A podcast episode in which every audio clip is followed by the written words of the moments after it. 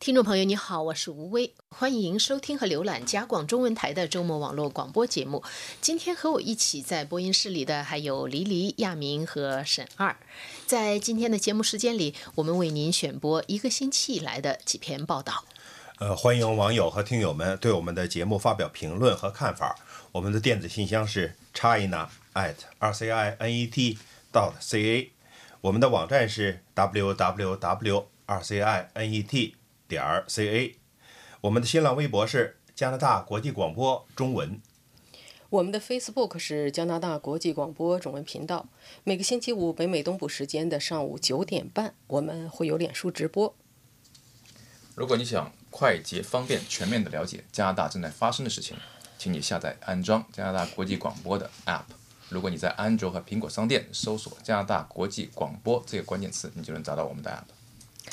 那么接下来的时间里呢，我们就来为您选播几篇那个几篇报道。不过在这之前呢，请您写，我们先在屏幕上看一下，就是这就是我们的那个呃加广的免费的 App 的展示，就是可以朋友们如果感对这个加拿大的时事、国际时事，还有就是有的时候也有中国的事情发生的事情感兴趣的话，可以免费的下载安装加拿大国际广播的 App。好的，那么在接下来的时间里呢，这个马上就要完了。在接下来的时间里呢，我们就来选播呃这个星期的几篇报道。首先是呃亚明，你这个星期就是呃介绍了一下，就是华为在加拿大十七所大学投入巨额的研究经费，引起了现在就是引起了呃舆论界或者说分析人士的一些评论和注意，对吧？对对，实际上呢，这篇报道呢是 CBC。呃，就是加拿大广播公司啊，这个星期开始的一个大型系列报道节目《中国实力》，这是一个报道的，好像是一个星期，对，其中的一篇，这《中国实力》里边，这个报整个报道里还有对这个中国政治的一些比较，这因为给加拿大人介绍嘛，加拿大人不一定知道中国现在都在发生什么，中国的领导人现在是怎么来的啊，所以这个说这个像这个对这个中国政治这个。呃，领袖的报道就是说，习近平怎么从一个乡村的这个插队的青年，对，到今天这个我看了。但是你选择的这一篇讲的是华为，因为那些主要是给加拿大人看的嘛。咱们这个中国听友都知道习近平是从哪儿来的，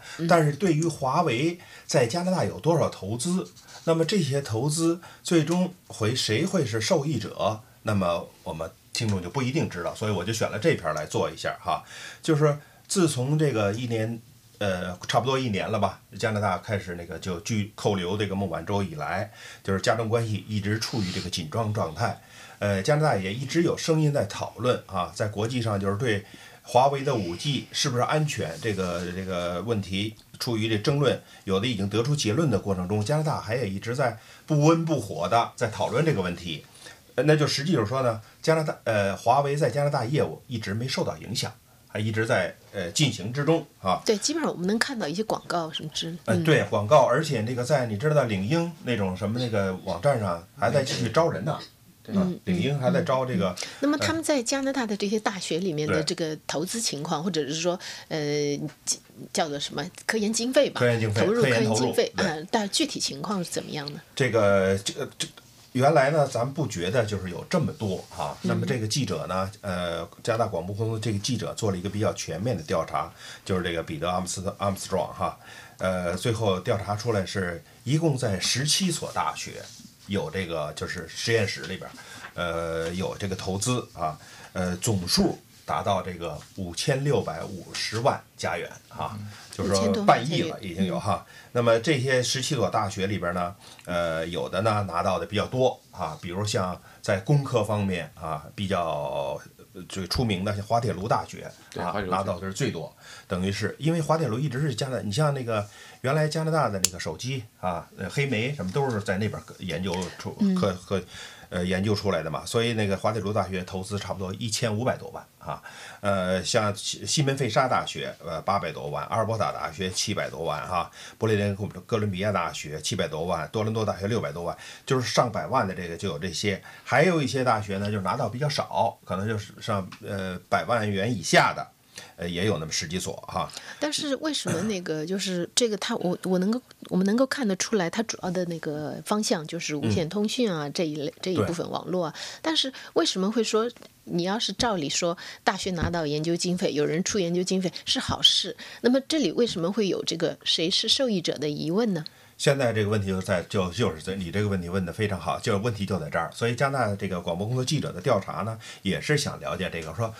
呃，其其实多伦多大学有一个芒克研究院，就是就等于一个战略的政策的研究院哈。其中有一个叫公民社会和这个公共媒体透明度这么一个研究室，这个主任他就说，呃，就是当然华为想来加拿大，两个原因，一个是呢。加拿大在无线通讯领域的这个研究一直是在世界处于领先地位的啊。我们都知道，像无线通讯广播这些都是加拿大人发明的最早。呃，有包括有线电话，贝尔电话公司都是呃加拿大发明的。所以加拿大国土太大，需要无线都机。对呀，加拿大地域太广阔，所以非常需要啊。呃，这是一个方面。再一个方面呢，就是说。加拿大这由于人口少啊，由于这个这个呃什么吧，加拿大大学也一直需要这样的研究经费，所以这样一下就正好华为就正好可以进来了哈。但是这问题就在这儿呢，这签这些研究经费呃投入到加拿大大学以后，最后的研究成果归谁是归谁？对，这是一个主要问题。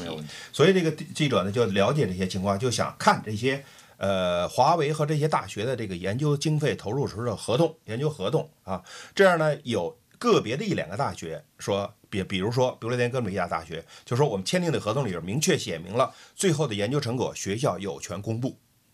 有只是有权公布哈。但是有些大学就说呢，我们签的就是一个专利的写合同。所谓专利的合同，就是华为投了钱在加拿大的大学，然后研究出的成果属于华为的专利。嗯，那么他可呃拿回中国去，他也可以卖给别人啊。那加拿大你就是想用也行，花钱买。嗯，那你说这还能加拿大算收益的吗？啊，实际最收收益的是谁呢？就是华为花了很少的钱，用了加拿大这些先进的这些科技人员，这些呃拿出呃研究出一些成果哈。所以说呢，呃，这个实验室的主任就说说这关键是这合同这个很关键。另外，现在有的大学干脆就说，华为在我们这个学校签涉的合同的时候就说了，这是保密的。抗非登手，他肯定是如果签合同的话，他肯定会有一些条款，你学大学是要遵守的。那么现在，呃，因为时间的问题，我们长话短说，就是说现在，那么对于专家也好，就是他有没有什么建议呢？你是要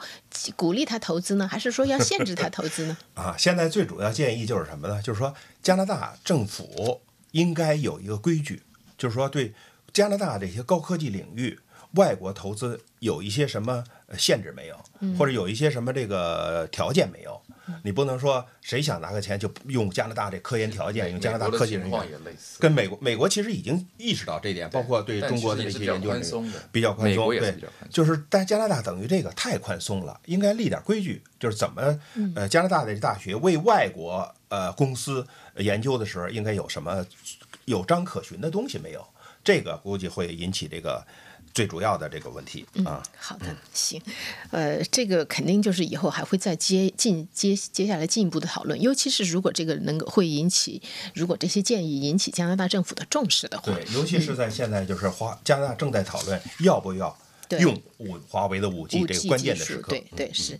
好的。我们下面换一个话题，黎黎就是加拿大的这个癌症协会，每年它都会有一些就是关于普及知识的这些普及的活动，或者是说宣传。今年的这个它的这个对关于乳腺定期检查，似乎把重点放在了移民妇女身上。是这样的，就是今年呢已经是加拿大癌症协会第八次举行这个年度性的就是一个宣传活动。这个宣传活动呢，就是呼吁妇女呢要定期进行乳腺检检查。呃，那么我们知道呢，就是说这个活动呢是针对五十岁以上的女性，就是等于是高危人群了，可以这么说。呃，那么加拿大广播公司报道说呢，说在加拿大现在是平均每八位妇女当中会有一人在一生过程当中早早晚晚会患上乳腺癌。那么总体来讲呢，每年差不多。有两万七千名妇女会被诊断出就是患有乳腺癌，呃，那么在这种情况下呢，这个定期检查是非常非常重要的。比如说，魁北克省的一位居民，他叫苏西，他呢告诉加拿大广播公司，就是十年前的时候啊，他收到了这个魁北克省寄来的信，让他去进行这乳腺检查，他就去了，结果一去一检查还真有，然后但是因为是早期，所以呢，呃，治那个治疗很顺利。他呢就告诉记者，他说现在他说这个早早期诊断等于是救了我的命，所以要不然的话，我现在可能就不会坐在这里跟你们跟跟跟你们在说话。这个就是早和早期和晚检查出来，早检查出来这个区别太大了，就非常非常大。所以呢，他说早期诊断是非常重要的。那么好多人都不知道的是呢，就是说在魁北克省啊，五十岁以上，五十岁到六十九岁的妇女，每两年是可以进行一次免费的。乳腺癌就是，而且好像卫生部还会给你发信，对吧？好多人会通知你。好多人不看，因为那个整天进来各种各样的信哈，很多人不看就给扔了，或者或者有时候一看挺复杂的一件事情，搞不清说什么就也给扔了。实际上呢，省政府每年会给你寄一个叫做邀请函，然后写上面写的非常仔细，后面你可以看所有的那个可以做 X 光检查的诊所的名字全全在上面，你自己而且不需要家庭医生，不需要家庭医生，你就拿着这封信，嗯。找一个离你家比较近的一个诊所，你就打电话去预约，然后带上你的这个就是那个医疗卡就行了，就可以是其实很简单的一件事。但是很多人一看，哎呀，好复杂的事情都都不去。那么加拿大广播公司呢说呢，在魁北克省五十岁到六十九岁的女性当中啊，超过三分之一的人根本不去检查，三分之一百分之三十三。那么在蒙特利尔市这个比例更高了。居然有一半，这是因为蒙特利尔的移民也移民比例也高，我估计跟这个有关系。对，就像你刚才说的，就是这次今年的活动呢，针对的是移民妇女，所以呢，加拿大癌症协会说，为什么蒙特利尔的比例这么高？有可能是因为有语言上的障碍，获得信息的障碍，那么阻碍了这个移民妇女，呃，还有一些贫困家庭的妇女呢，去接受检查。所以呢，他们说今年的这个活动，他们调整的一个方向就是。要跟社区组织建立更多的联系，通过社区组织来推广这个信息。因为有的时候确实有语言上的障碍，然后你接下来收到一封法语信，看的很复杂、很复杂一件事情，所以大家就不了了之了。这样，还有另外呢，癌症协会说呢，说准备把这个发来的这个邀请函上的信息尽量给简化，不要写的很复杂，所以呢，简化让人看得懂。那这是他们现在呢想采取的措施。那么有一位医生呢，他是蒙特利尔圣心医院专门就是肿肿瘤还有外科医生，呃，他叫多米尼克。他说呢，至于乳腺癌的原因啊，目前还不能百分之百的确定，但是呢，有一个危险因素大家都知道，就是年纪，年纪越大，你的风险越高。所以呢，他说呢，在这种情况下呢。你光说我要保持健康饮食、定期锻炼，这还是不够的。你必须定期检查，而且不断定期检查呢，还要自己也要多注意。而且现在呢，还有一种呢，需要就是私人的需要付费的，就是除了这个 X 光的检查之外呢，还有一种另外一种就是更就是更怎么说呢？检查起来更那个效果更高的，专得专门去约那个妇科医生去检查。而且呢，他说呢，这个这位多米尼克医生说呢，现在随着医学技术的发展啊，对乳腺癌的治疗的手段非常先进，在加拿大已经不用切。不用切乳房了，但是呢，关键就是你一定要发现的早，一定要发现早，对，否则的话就是说，就是如果是晚期发现的话，它的那个就是致命的这个程度还是很高的，嗯，致命的程度还是很高。但是如果早发现，现在几乎已经可以说是我们不说是治愈率吧，至少是这个存活率是相当高的，非常高的，而且完全不用，就基本上好多人都是不用切割乳，不像以前一样很恐怖的这种。嗯，对对，这个也是很多可能是一些女性的担忧吧。好的，我们下面来请沈二介绍一下，就是抖音最近呃做出了道歉，遇到了麻烦，做出道歉，你介绍一下这个这个情况。就是抖音在国外的名字叫 TikTok，TikTok，其实在北美，特别在美国非常有意思，在美国非常流行。嗯，在呃叫什么呢？十几岁的青少年当中，这是一个很主流的，他们叫视频社交媒体吧。那么在这个情况之下，很呃很多人就有怀疑，就是说，那它跟国内的抖音，因为国内的抖音，你显然是受国内的这个政府控制的，对吧？它不管是关键词的这个叫什么检控啊，还是要删除一些他们觉得不合适的言论呐，那么在国外到底受没有受到这方面的这个影响或者监控呢？那么最近就发生了一件事情，就是有一个穆斯，那那显然你看她名字也知道是一个穆斯林的女孩子。她的名字叫那个 Faraz Aziz，肯应该是啊，应该是穆斯林的女孩子。然后她在抖音上呢发一个视频，但是她的视频呢非常有意思，我不知道她是计划的还是说是无意中的为之。就是说她是前半段呢，她是在化妆的一些展示，那后半段她突然放下了手上的化妆的用具，开始讲说这个大叫呼吁大家关注这个在新疆的这个穆斯林的这个集中营的这个情况。那么在发布了这个视频以后。这个女孩子的账户就被关掉了，而且就是说，她不但她自己的这个发视频的账户被关掉，她关联视频账户也被关掉了。那在这事情发发生以后呢，但这个女孩子就会走到媒体前面去，呃，公开这件事情。然后抖音呢，就是 TikTok 呢，它就会必须要出来去澄清到底为什么发生了什么事情。那么你看抖音的它的解释里非常有意思，它的解释它没有说这个女孩子的视频被关掉是因为这个她发了穆斯林相关的或集中营相关的这个视频，她讲呢，她女孩在前面发生发了一些。说呃不合适的有讽刺意味的，因为它有一些讽刺意味的这个视频里包含本拉登的图像或一类的，当然它是讽刺本拉登的图像。他说这一类的视频他们就会进行就就是审核，然后就这类视频是不合适的，然后就会就造成了这个这个呃账户被关闭。但实际上他这个是不合理的一个解释，就是他的解释没有逻辑没有让人没有逻辑性啊，就是没有因为那个时候你不关，你突然这个视频出来以后关，对吧？但现在他还有另外一个解释非常有意思，他说这个发生的原因是。因为人为的调节的原因的错误造成，这非常有意思。因为实际上这是牵涉到另外一个技术性很强的东西，你是关键词搜索呢，还是人为调节？因为你人为的这种错误，包括编程的错误、哈程序的错误，你都可以解释为人为的错误。但如果说你的这个 app 里面已经加入了关键词搜索，就像中国政府做的一模一样的话。这个就严重了，对不对？你等于说把中国政府的那一套的系统全部搬到这个国外来，来做一个整个的一个叫什么的过滤，然后才能大家看见。那这个情况就是说变成了一个非常复杂，但有一点几乎可是可以肯定的，它的这个系统跟中国政府的这个系统相关性是非常非常强的，这点是几乎可以肯定。但只不过说现在呢，抖音呢，或者说它的母公司呢叫字节跳动嘛，它现在也要做出一些啊动作。它第一个动作就是，它现在慢慢的把那个 TikTok，也就是国外的这个 app，跟国内的抖音呢进行分割。它在它现在在财报上已经分开了，就不属于同一个 app。但是你可以知道，哎，这类的情况啊，说真的是难以避免的。它就是在发生的现实就是这样。但是他现在就是说，至少是说他道歉了，对吧？他出来道歉，因为他不道歉不行，不道歉他马上就会进入调查程序。那进入调查程序，你就要上国会啊，上什么，你就完蛋了，整个就不让你 办。好的，行，我们现在呃再看一看另外一篇报道，就是亚明，就是这现在最近加加拿大的法院判决了一起，就是加拿大政府关于赔偿原住民儿童的这个这个案件。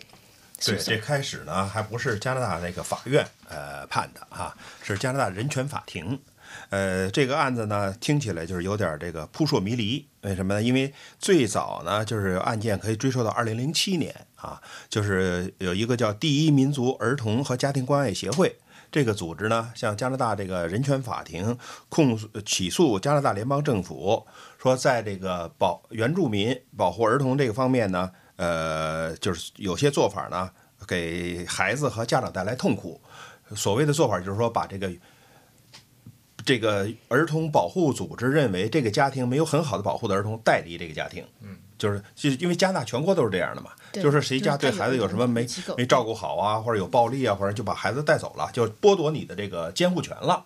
那么就把这孩子带走了。呃，带走了，可能有的也受到了不太好的照顾啊，或者什么，就是说。就是说给孩子家长带来痛苦，所以说呢，而且这个说是，呃，是对原住民孩子的一种歧视性做法啊。可能就是有带走的多呀，还是怎么哈？这里都没有具体说。但是就是至少就是说，当时就是当时法院判决就是赔偿，要赔偿。对，当时人权法就说的也呃是说用的词是说没说是歧视，就说没有一视同仁，说对原住民的孩子和对不是原住民的孩子没有一视同仁，所以呢就应该是赔偿。可能被当时政府钱不够啊，给原住民保护区拨的钱。不够多呀，还是什么？就这些意意思吧，哈。当时就是告的时候说，呃，还没有那么多，但是到后来不断的积累，一共有四点五万这原住民这个儿童说受到了这样的不公平的对待。那么这人权法庭呢，在二去年的九月就是做出一项裁决，经过漫长的司法程序吧，然后就说对二零零七年以来就受到不公正对待的这些原住民的孩子，每人赔偿四万。啊，呃，如果要是这个受监护人也呃，就牵扯到监护人也比较痛苦。这监护人包括父母，也包括有的不是父母带的，是祖父母带的，那每人两万，那么加起来就多少钱呢？差不多八十亿加元啊，这么一个数目啊。呃，而且呢，这个人权法庭还确定了一个日期，就是到下个月十号之前，政府要和这个原住民这个组织达成一个呃理赔的方案，一个赔偿的机制。所以加拿大眼看这日期就到了，所以加拿大政府急了，没办法，就向法院提出了一个请求，由法院来裁决推迟这个时呃日期。所以也听着有点复杂。没有，你这个因为这个我们之之前一直有报这样的，对，一直有报这样对原住民的儿童的消息。那个你就就就是你想，其实最最重要的就是你介绍一下现在的进展。呃，现在最新的进展是说呢，呃，同意把这个最后赔偿的截止日期延后。嗯，就是可以这商量一个为什么要延后？说联邦政府的律师这罗伯特弗雷泽，他向法院申请这个延后这个申请时就说呢。这个就是集体赔偿案、集体诉讼案，跟别的集体诉讼案不一样。比如说像这个汽车召回的比集体诉讼啊什么的，他说这个是涉及到这些孩子，每个孩子就是呃没受到不同呃受到这个不照不好照顾不好的这个个案，每个个案应该根据他们受到这个情况的对待，受到这个痛苦的程度来赔偿，而不是说人人都是四万啊。他当然他说的有这个理由，但是现在这个延长的这个。呃，日期呢？这个并没有说会不会落实，按照一个一个孩子，那这个工程可就大了。四点五万个儿童，根据每个孩儿童受到什么样的不公平待遇了，赔多少钱？所以这个问题呢，还会继续的继续的发展下去，就是到现在还没一个确最后的呃定案定律。所以这个原住民儿童和家庭关爱协会这个律师，呃，就说呢，现在政府是说表示愿意赔偿了，可是又用这借口那借口。呃，所以他们行为与言辞不符，呃，还没有落实到任何实际的事儿。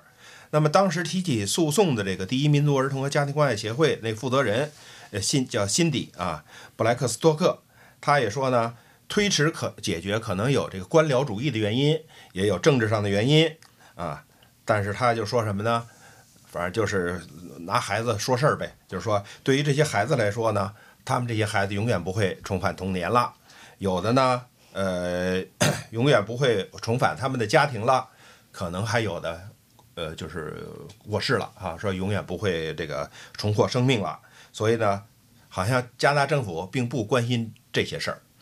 嗯，但是现在就是说，至少就是现在法院判决呢，就是可以延期，可以延期，可以延期。赔偿是肯定得赔了，但是就是怎么个赔法？对，但是因为在加拿大这个体系里面，你呃，除非是说，如果是想要改变这个决决定呢，你就是要继续上诉，因为最后总是最后的这个决定，在这种情况是法律，就是是法官的，对，就是说是法官的裁决。那么加拿大政府至少就是说可以推迟一些，但是这个我们。就是这么些年的报道，如果是说听熟悉我们的报道的听众也应该知道，就是加拿大政府经常是在赔钱的，就是加拿我那么我们人头税的受害者，对吧？或者说加拿大那纳税人老在往外交的税里边，很大一部分都作作为赔偿金了。那倒 没有，那倒你要是这么说的话，你就是这个比例肯定不会是大部分。再有就是什么呢？就是加就是。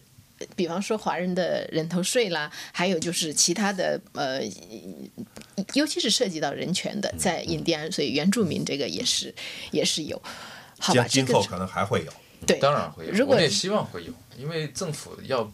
政府就是说，如果你做错了，如果你做做，如果就是这个纳税人，就是这个是一个社会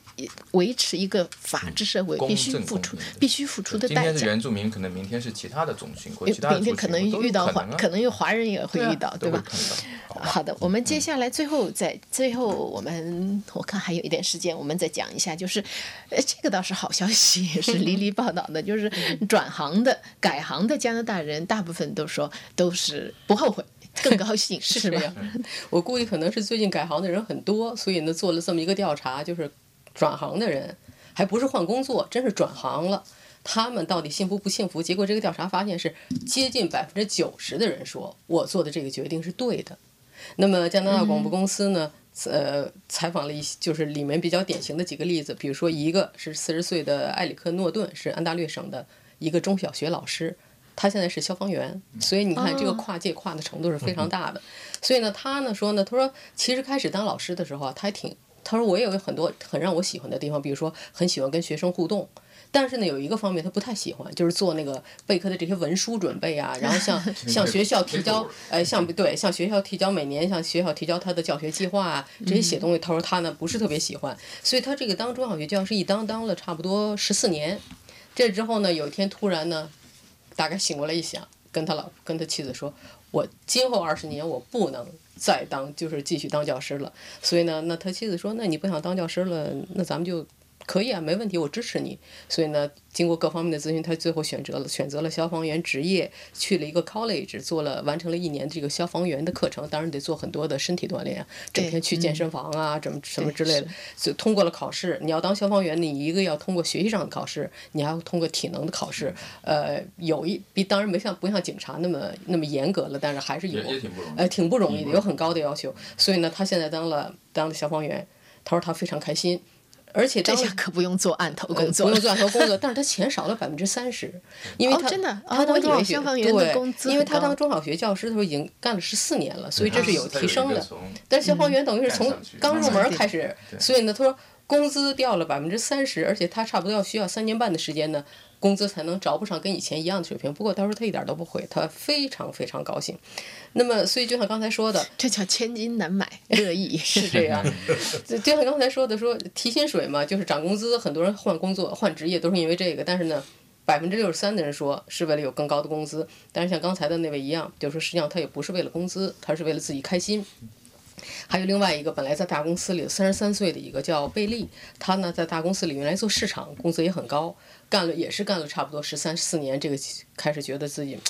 这个工作让他觉得不幸福，他觉得他应该做一些更有意义。对社会更有那个贡献的工作，所以呢，他就转到非盈利领域去工作，那工资一下掉了很多呀。原来是公司，现在在非盈利、非盈利的领域工作。现在呢，他是给一个心脏病的协会专门负责筹款，所以组织各种各样的活动，给心脏病的心脏病和中风的预防协会筹款。他说：“现在我晚上睡觉的时候想一想我今天做的时候，我觉得非常满足，因为我是在为社会做贡献。这真是就是典型的加拿大人啊。所以呢，这个调查就说呢，说因为最近尤其这两年呢，劳动力市场非常紧张，所以呢，也为这些改行的人提供了机会。以前有很多人不敢改。他改了以后，他怕找不着工作。现在几乎是各个经济领域都需要大量的人。那么，所以这些人有时候干了十几年、十来年，觉得对自己的工作不太满意，干脆就去学习一个新的专业，然后彻底就跨界了。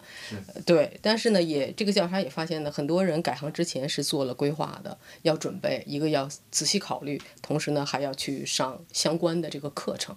嗯，对，就比方说这个当老师的，不是个个都有这个体能去当消防员，去当消防员的。是的，好的，谢谢你，李黎。我们今天的节目呢，到这里就结束了。谢谢我们的技术团队。呃，谢谢您的收听收看。祝各位健康愉快。我们下次节目见。